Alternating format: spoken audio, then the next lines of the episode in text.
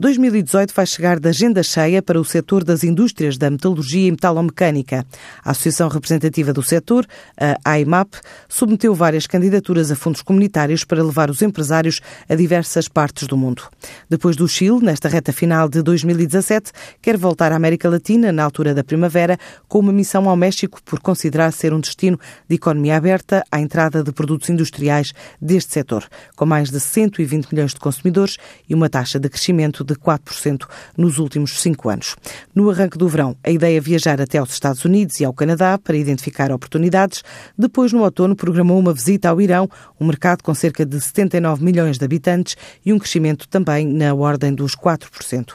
A presença de indústrias portuguesas do setor metalúrgico e afins também vai passar por stands coletivos, em março na ESF, em Utrecht, na Holanda, em abril na Hannover Messe, uma feira que tem cerca de 5 mil expositores de 60 países e em quatro dias é visitada em média por 300 mil pessoas. Em junho também é dada como certa a presença na Subcon, em Birmingham, no Reino Unido.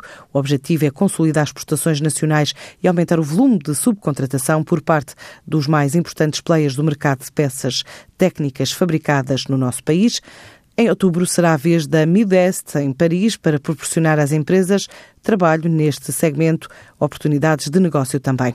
Em novembro, a ideia é arrumar à Suécia para a Elmia Subcontractor, em Jönköping, a feira de referência na região nórdica para subcontratação.